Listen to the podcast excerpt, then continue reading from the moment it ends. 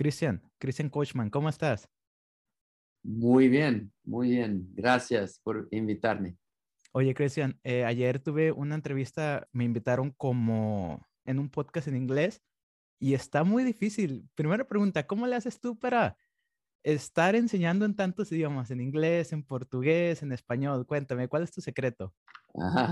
La gran mayoría es en inglés. Creo que hoy en día la que sale, cuando hablo de odontología, la que sale más natural es, el inglés. Claro, portugués es mi lengua y español todavía estoy aprendiendo. No, pero tu español está, está muy bien, se escucha muy bien y absolutamente te vamos a, a entender todo. Entonces, Cristian, antes que nada, todos los que nos están escuchando, pues ya, ya saben de ti. Y si no, van a saber de ti porque el concepto que traes de DSD es algo, pues, que va a cambiar la manera en la que se está haciendo odontología, no únicamente por cómo estás implementando la tecnología, sino cómo estás empezando a cambiar la filosofía. Pero te tengo una pregunta. Cuando tú conoces a una persona ajena a la odontología, una persona que no es dentista, y esa persona te pregunta, oye, ¿y tú a qué te dedicas, Cristian? ¿Tú qué eres? ¿Qué le respondes? Yo soy laboratorista, soy dentista, soy CEO, soy un entrepreneur, este, soy visionario o hasta DJ. ¿Cuál es tu respuesta a esa persona? es una buena pregunta. Ah, hoy en día digo que yo soy un emprendedor, que tengo, soy un ex técnico dentista ah, y ahora tengo una empresa de servicios para dentistas. Correcto. Bien, muchísimas gracias. Entonces, estaba haciendo un poco de investigación sobre ti y por ahí vi que tu familia tiene un récord Guinness. Sí, sí. ¿Por qué no nos cuentas un poquito más sobre ese récord Guinness? Y también, para ti, ¿cómo fue que te empezaste a involucrar en la odontología? Porque mm, estuve viendo, tienes abuelos y bisabuelos que estuvieron primero viviendo en Filadelfia y luego en Brasil y luego en Ohio y luego en Brasil. Entonces, cuéntame un poco cómo ha sido esa historia en la odontología entre ambos países, Estados Unidos y Brasil. La historia es que tenemos seis generaciones de dentistas en la familia. Yo, mi hermano y mi cuñada somos la sexta generación. Por tanto, mi padre, su hermano, mi abuelo, con dos hermanos, el bisabuelo, y después tatarabuelo y tatara Por tanto, el primero en 1850, ah, dentista entre los primeros dentistas oficiales del mundo, porque estaba en, en, la, en la, una de las primeras facultades de odontología en Estados Unidos, era americano. Y después la segunda generación venió a Brasil en 1868. Por tanto, a a más de 100 años, venir a Brasil por el tema de la guerra civil en Estados Unidos, buscaban una, un recomienzo, un reinicio en, en, su vida y ahí entonces, ah, a partir de la tercera generación, brasileños, todos brasileños, primero en Río de Janeiro y después en San Paulo, que es mi ciudad. La tercera generación todavía no tenía escuela de odontología en Brasil, por tanto tenían que regresar en 1890, 1900, regresar a Estados Unidos para hacer odontología y después volver a Brasil para trabajar. A partir de 1900, um, todos en Brasil, eh, completamente brasileños, no tuvimos más este link con Estados Unidos. Solamente conmigo en 2004, que ahí sí regresé a, los, Estados Unidos para trabajar ah, como técnico. Perfecto. Oye, Cristian, ¿y esto cómo jugó un papel en tu vida cuando tú eras niño? Porque me estás comentando que uno de tus bisabuelos se tuvo que regresar a Estados Unidos porque no había escuelas dentales en Brasil. O sea, estamos hablando en 1800 tú cuando eras niño, alguien te estaba diciendo, tú tienes que ser dentista, tienes que ser la sexta generación, porque al menos en mi caso, Cristian, yo soy la primera generación de dentistas en mi familia. Pero cuéntame, ¿eso cómo jugó un papel en tu vida cuando tú eras niño? Sí, esto, todos me preguntan esto, pero mi padre no hice presión todavía, nada. Hablaba, no, no fui un, joven que iba a la oficina de mi padre, nunca. Sí, nuestro padre no era como en otras situaciones, que el padre tras los niños para ver el trabajo, por tanto, nunca pensé en ser dentista, nunca sufrimos presión para esto y creo que la presión fue, fue mucho más inconsciente, tal vez una presión de los ancestrales, ah, una presión espiritual, pero mi padre nunca. Y decidimos seguir con la carrera el último minuto. La verdad, yo quería ser arquitecto y mi hermano quería ser veterinario. Y estábamos ahí decididos para esto. Me recuerdo el día de hacer la inscripción en los testes para entrar a la facultad y ahí como que de última hora decidí hacerlo. No sé mucho bien o por qué, no lo sé. A lo mejor fueron los ancestros que te estaban guiando por el eh, camino a la odontología. por arriba y por arriba manejando todo. Oye, Cristian, también noté que antes de ser dentista, tú te convertiste en laboratorista. Y he notado, he notado que las personas que entregan los mejores trabajos, las personas que son más reconocidas, las personas que tienen una odontología de otro nivel, primero son laboratoristas y luego son dentistas. Nombres de un Miguel Ortiz, nombres de un Edward McLaren y obviamente tú. Son personas que primero deciden irse por el laboratorio dental. Cuéntame, ¿por qué decidiste hacer eso? Y estando ahí, ¿por qué dijiste, sabes qué? Si mejor me voy a ir a odontología. Concordo que la combinación de la experiencia clínica con la experiencia del laboratorio, si vamos a trabajar con odontología restauradora, odontología rehabilitadora, esto es una combinación muy importante. Pero mi historia es un poquito distinta. Yo no escogí ser laboratorista primero. Yo entré a la facultad de odontología primero. Y ahí entonces, el primero o segundo año, no estaba muy feliz porque, como dice, mi sueño era ser artista, ser arquitecto. Y los primeros años de la facultad son muy duros por la parte biológica y las, ah, las disciplinas que no soy muy interesantes. Ah, entonces, yo estaba muy infeliz, muy triste con la facultad y ahí mi padre sugirió que yo podría, ah, en Brasil, en la Universidad de São Paulo, podemos hacer el curso de odontología por la noche. Wow. Y entonces trabajar durante el día es una opción. Entonces, la opción sería cambiar el curso de, odontología para la noche y hacer el curso técnico de laboratorista por la mañana.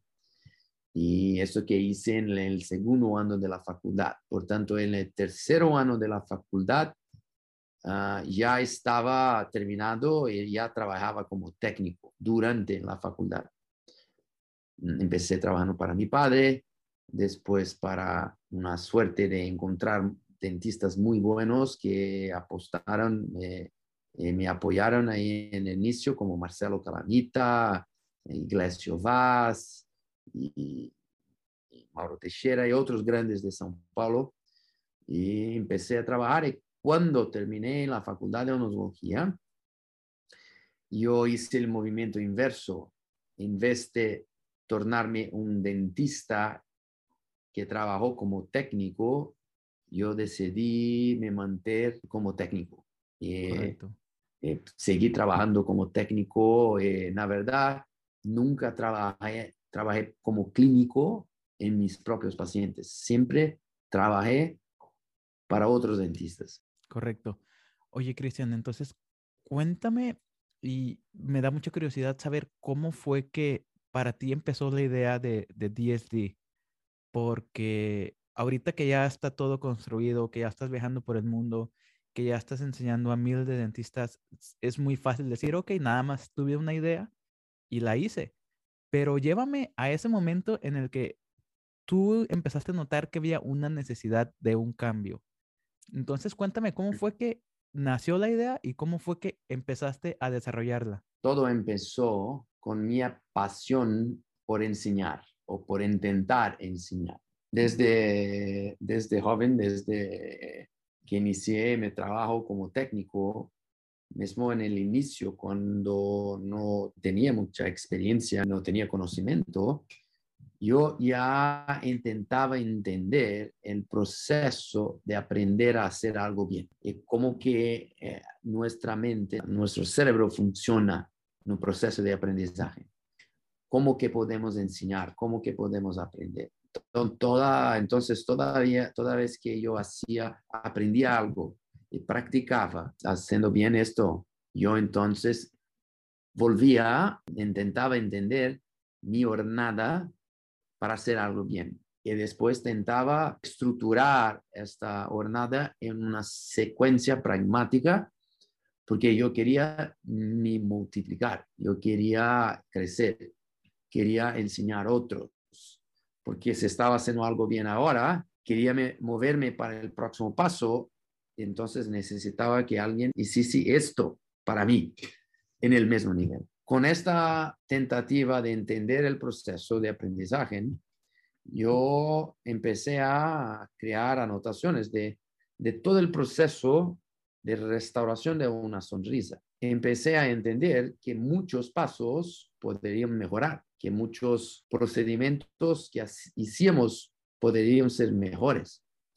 Empecé a cuestionar la manera de hacerlos cuestionar la comunicación entre los profesionales, cuestionar el flujo de trabajo entre dentista y técnico, cuestionar la interacción con los pacientes, cuestionar las citas, la secuencia de las citas, todas las técnicas y empecé a perceber que hicimos cosas muy bien, teníamos orgullo de, la calidad del trabajo, yo trabajaba con excelentes dentistas, pero entendí, podríamos hacer mejor. Y entonces ah, empecé a crear mis propias técnicas de comunicación y técnicas de ejecución del trabajo. Algunas ideas buenas, otra, otras no tan buenas, pero después de un poquito de tiempo, otros técnicos empezaron a me preguntar, ¿cómo que hace eso? ¿Por qué está haciendo así?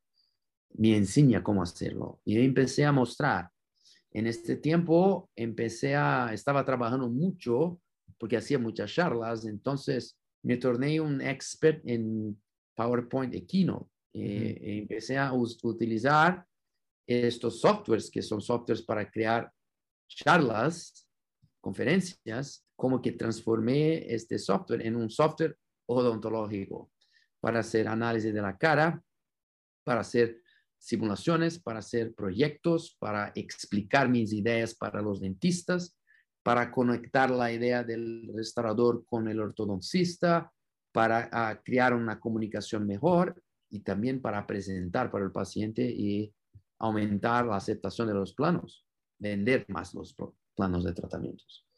Entonces ahí la cosa empezó así, no con la idea de crear un negocio, no con la idea de crear un, curso, pero con la idea de crear un flujo mejor para mí como profesional y después naturalmente empecé a enseñar para pequeños grupos, eh, creció y tuve la suerte que el Facebook en la odontología empezó en el mismo momento.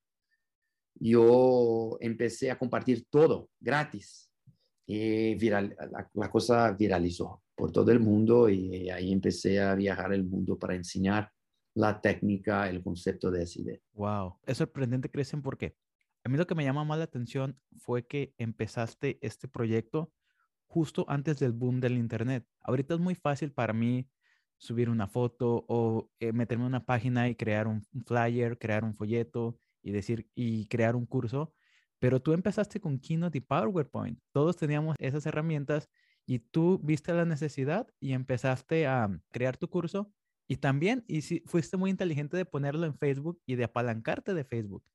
Entonces, Inclusive, Cristian, yo vi un lecture tuyo en la academia de American Academy of Cosmetic Dentistry, el, la lecture de Copy and Paste Dentistry. Muy, muy, muy, muy, muy bueno. Y también he visto que has ha, dado tus lectures en Koi Center, para el Seattle Study Clubs y todos. Entonces, me llama mucho la atención cómo nació todo.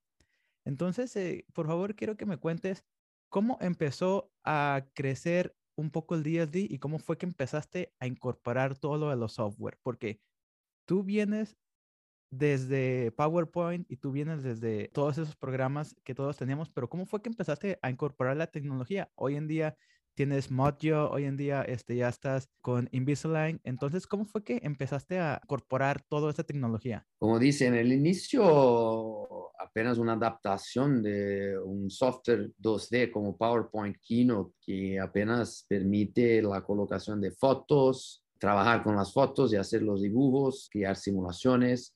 Por tanto, un, un proyecto 2D. Ahí, con la utilización del PowerPoint y Keynote, desarrollé la técnica que llamo de small frame, que es el, paso a paso de análisis de la cara y crear el link con la sonrisa, con el arco superior.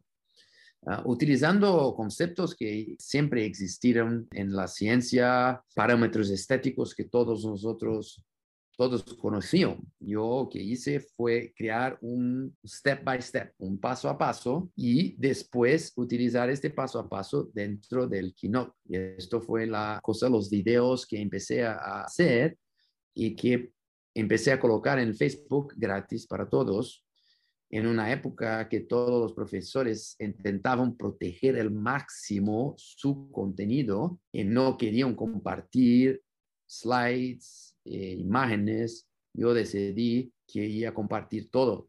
Y esto, la verdad, fue la gran idea de todas, compartir todo. Con este 2D, el concepto siempre fue linkar la cara con la boca, el design ideal con el plan de tratamiento estético funcional. Hasta 2012 estaba ahí 2D digital y 3D manual con los encerados, encerados manuales, guiados por el 2D. En 2013, entonces, el 3D, los softwares 3D empezaron a quedarse muy eficientes. Y entonces empezamos a utilizar los softwares del mercado y la gran revolución para mí fue en 2014 cuando hice la sociedad con una empresa de software llamada Nemotech aquí en España. Y ahí entonces trabajé como consultor para Nemotech implementando todas las ideas de CD dentro del universo 3D. Y ahí estamos hasta hoy, claro que todo año mejorando, mejorando,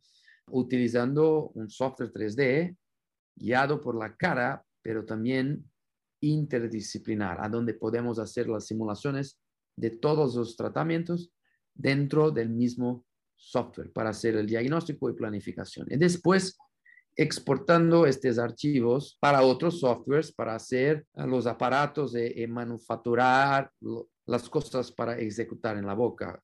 Por tanto, conectando los archivos 3D de CD para dentro del CleanCheck en Invisalign, para dentro de Exocad, InLab para hacer las restauraciones, para dentro de softwares de cirugía guiada. Y empezamos a hacer el link con diversos softwares distintos de empresas distintas. Por tanto, utilizamos hoy en día muchos softwares de empresas diversas, todas porque ahora importando, exportando podemos conectar. Y ahí otras soluciones empezaron a aparecer, siempre linkando al flujo de trabajo, como dice Mojo, con los archivos de movimiento de la mandíbula. Después trabajamos también con uh, T-Scan, con los sensores para detectar detectar la mordida. Colaboramos con empresas para ayudar a desarrollar inteligencia artificial para facilitar el proceso de design de la sonrisa. Por tanto, tenemos colaboraciones con diversas empresas hoy. Perfecto.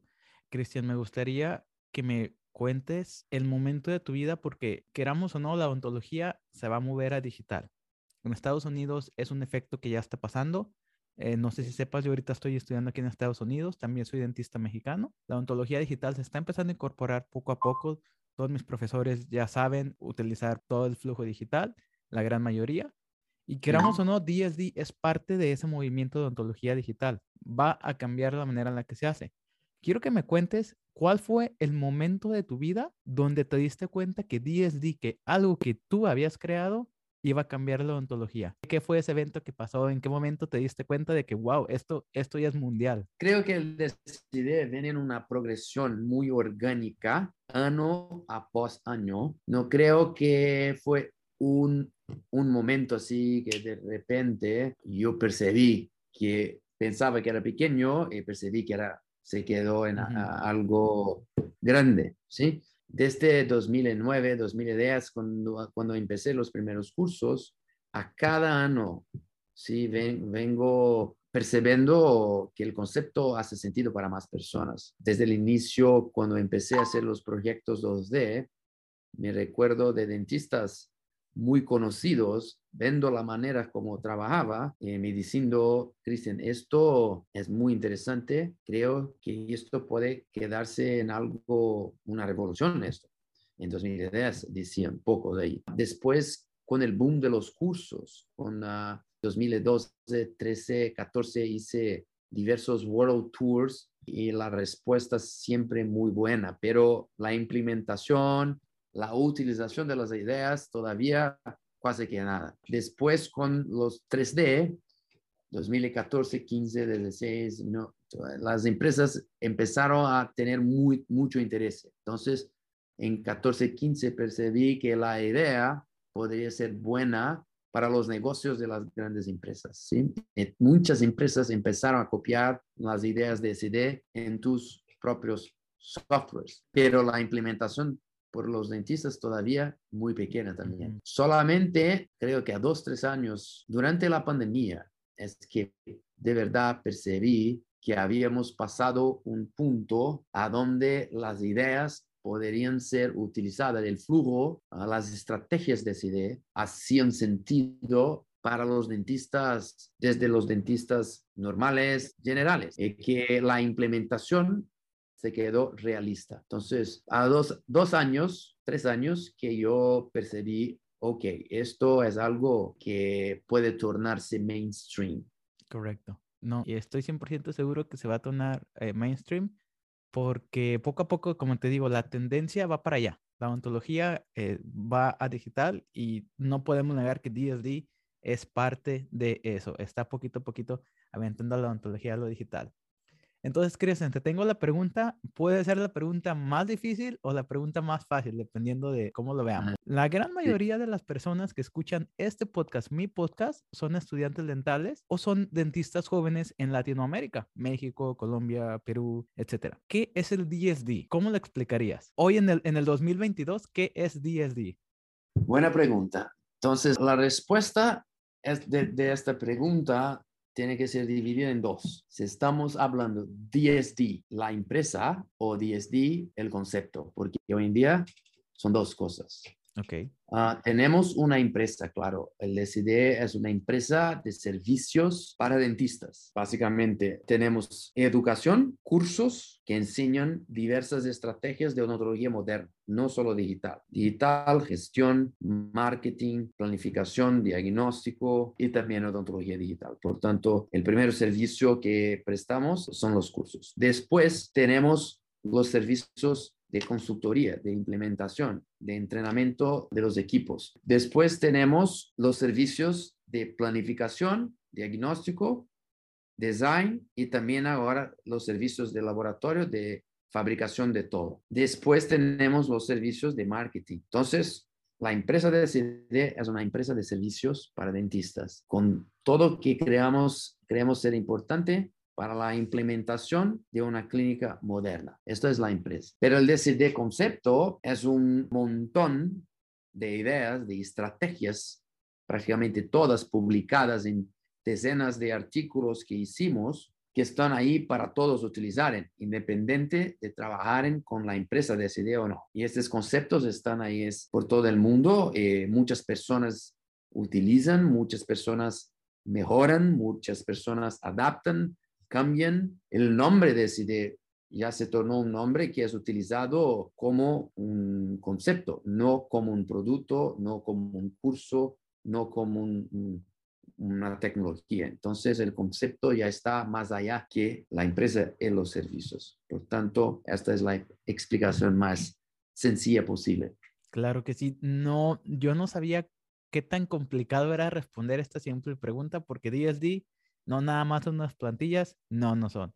DSD es eh, una filosofía, sí, pero ¿cuál filosofía? Entonces está como muy complicado, pero yo, como ya lo explicamos en el episodio de Luken, si tienen este, un poquito de dudas, Luken nos habló sobre una hora sobre qué es DSD. Entonces, en este episodio nada más nos estamos concentrando un poquito más en la historia del doctor Christian Coachman. Entonces, Cristian, ¿por qué no nos cuentas cuáles son los cursos ahorita que ustedes ofertan? Porque tienen live stream, tienen la residencia 1, la 2, los implantes. Este, cuéntame un poquito cuál es el line-up que tú estás creando. Llamamos esto de la jornada de acidez, ¿ok? Porque eh, generalmente percebemos hoy que para entender el todo e implementar la gran mayoría de las ideas, generalmente necesitamos los dentistas necesitan de aproximadamente 12 meses. Por tanto, la jornada de CDE tiene en media, puede ser menos, puede ser más, más el programa completo fue proyectado para 12 meses. Empezando con el Residency 1. DCD Residency 1 es la puerta de entrada, es a donde todos tienen que empezar. Sí, son, es un curso de tres días en vivo, en persona, o nueve semanas online. La verdad son nueve, nueve clases que pueden ser hechas personalmente en tres días o una clase por semana en el Residency Livestream. Es el mismo curso. El Residency 1 en persona, Residency 1 Livestream es exactamente el mismo curso. Después de Residency 1, los dentistas vienen ahí con los tres días, ah, entienden el todo, entienden el concepto, entienden los próximos pasos. Ahí entonces tenemos lo que llamamos de DSD Mastership. Son 12 meses, es un curso online de, de 12 meses que es como un soporte online para que los dentistas que hicieron el curso residency puedan utilizar nuestros servicios e implementar poco a poco todas las ideas durante el mastership. Y ahí entonces algunos dentistas también hacen el Residency 2, que es la aplicación clínica del Residency 1, y también algunos dentistas deciden que quieren tornarse DSD Clinics. Este es el nivel final. Y ahí con el, ah, ahí pasan por un proceso ahí para ser eh, certificados, aprobados, y ahí entonces pueden disfrutar de nuestros servicios completos. Correcto. Oye, estaba viendo, cuando estaba haciendo mi investigación acerca de los cursos del DSD, tengo esta pregunta y estoy este, muy curioso acerca. Cuéntame de las fiestas de DLD. sí, eh, eh, yo siempre me gusté mucho las fiestas, ah, me gusta mucho música, soy apasionado por personas en general, socialización, interacción, siempre. Entonces, naturalmente, desde el inicio los pequeños cursos ahí en Brasil en 2009, 10, eh, siempre hacíamos fiestas muy buenas, muy casuales, nada especial, no, no es sofisticado, es sencillo, pero experiencias muy buenas. Entonces, Empezamos ahí, claro que con los cursos creciendo, el número de personas creciendo. Los cursos hoy tienen fiestas muy buenas. No sé por qué, pero en mi equipo todos los socios, eh, los gerentes, todos, todo el equipo de DSD Education, son todos muy buenos con la rumba también. Entonces, es natural, el equipo le gusta, los participantes, creo que se tornó una, una marca registrada, algo muy importante para la experiencia de cine. Claro, y tú también eres el DJ oficial de DSD. Ah, ya, ya, Como dice, me gusta mucho música, por tanto, tener música de calidad es algo muy importante para mí. Claro que sí. Muy bien, Cristian. Y ya nada más, antes de cerrar con este podcast, quiero que me cuentes, estamos grabando este episodio en enero del 2022. ¿Cuál crees que va a ser el futuro de DSD? ¿Cuál crees que va a ser el futuro de, tu compañía y cómo crees que va a ir evolucionando? Como tú ya me lo comentaste, ha ido evolucionando poco a poco y ha ido evolucionando la manera en la que incorpora la tecnología.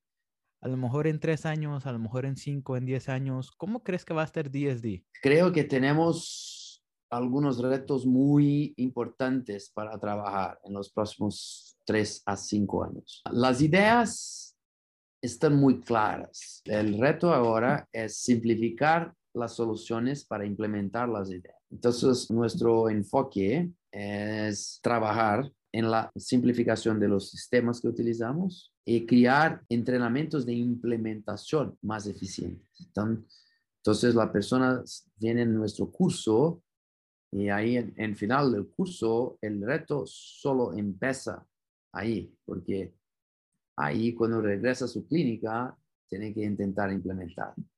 Por tanto, estamos trabajando mucho en estos servicios de apoyo para los dentistas después del curso. Estamos también trabajando con empresas grandes de ayudando, hacemos consultoría. Hoy en día empresas importantes nos contratan para hacer consultoría, para mejorar sus flujos, mejorar sus productos, mejorar sus soluciones.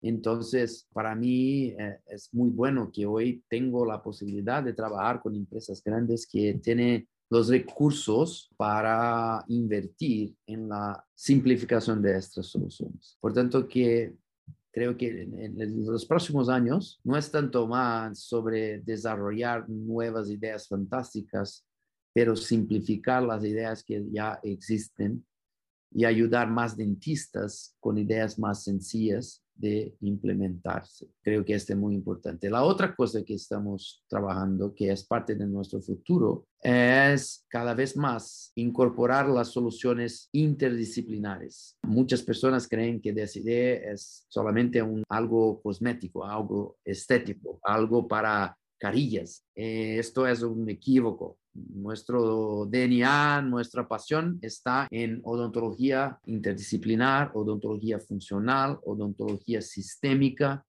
odontología integrada. Esto es nuestra pasión. Claro que para nosotros la odontología completa, la odontología interdisciplinar, empieza con un proyecto artístico de la sonrisa en armonía con la cara. Pero esto es solamente el inicio. Después tenemos que hacer la ingeniería reversa y crear el plan de tratamiento. Hoy en día no es solo estético funcional, pero es sistémico y queremos cada vez más incorporar filosofías, soluciones y tecnologías para ayudar más dentistas a expandir el impacto de su trabajo más allá que a estética sola. Eh, esto para mí es, es mi sueño, la, la, odontología sistémica, interdisciplinar, completa para el bienestar del paciente. Estoy seguro que es un reto muy grande porque sistematizar algo en la odontología, como ya sabemos, cada dentista es una mente diferente, entonces tienes un reto muy grande, pero estoy seguro que, que sí se va a poder en el futuro. Y te quedan todavía muchísimos años de emprendurismo porque estoy seguro de que tú no te vas a retirar cuando cumplas 65 años. Estoy seguro que tú vas a estar trabajando porque se ve que te encanta lo que estás haciendo. La última pregunta, Cristian, siguiendo continuidad a lo que dije al principio, que tú tienes un récord Guinness de que tu familia ha estado en la odontología más que ninguna otra familia en el mundo. ¿Cómo te gustaría ser recordado ya en 50, 70, en 100 años, cuando abran un libro y, vean una página que Christian Coachman fue el creador de DSD, ¿cómo te gustaría ser recordado? Qué buena pregunta. Creo que es la primera vez que alguien me pregunta esto. ¿ah? Tengo que confesar que dejar un legado es algo importante para mí, un legado positivo. Espero que en 50 años las personas perciban mi pasión, que la pasión sea transmitida en los artículos, en los videos, en todo que yo hago ahora, que estará ahí disponible para los próximos 50, 100 años, que las personas perciban que lo más importante es hacer con pasión, disfrutar de los momentos, disfrutar de los retos, disfrutar de crear soluciones para los retos. También que en el centro de todo, mismo que hablamos mucho de tecnología, que el centro de todo están las personas. Correcto. Y que la tecnología es apenas una herramienta y que la odontología de calidad no depende de la tecnología. Por tanto, lo más importante es invertir en conocimiento y no crear una impresión falsa de calidad a través de la tecnología. Entendido, excelente. Muchísimas gracias, Cristian. Yo sé que eres uno de los odontólogos más ocupados que existen ahorita. Ha sido un verdadero placer tenerte aquí en el podcast y vamos a ver cómo va ah, evolucionando el DSD. Y pues esperemos que poco a poco se vaya haciendo más mainstream, en especial en Latinoamérica. Yo siempre he creído que las tendencias de odontología en Latinoamérica siempre están un paso atrás que las de Estados Unidos. Entonces, aquí ya se está empezando a normalizar, se está haciendo un poquito más mainstream. Empecemos que poco a poco los estudiantes dentales, los recién graduados, estén familiarizando más con la compañía y con el concepto. Muchísimas gracias, Cristian. Gracias a ti. Un Muchas placer. gracias. Nos vemos, amigos. Nos vemos.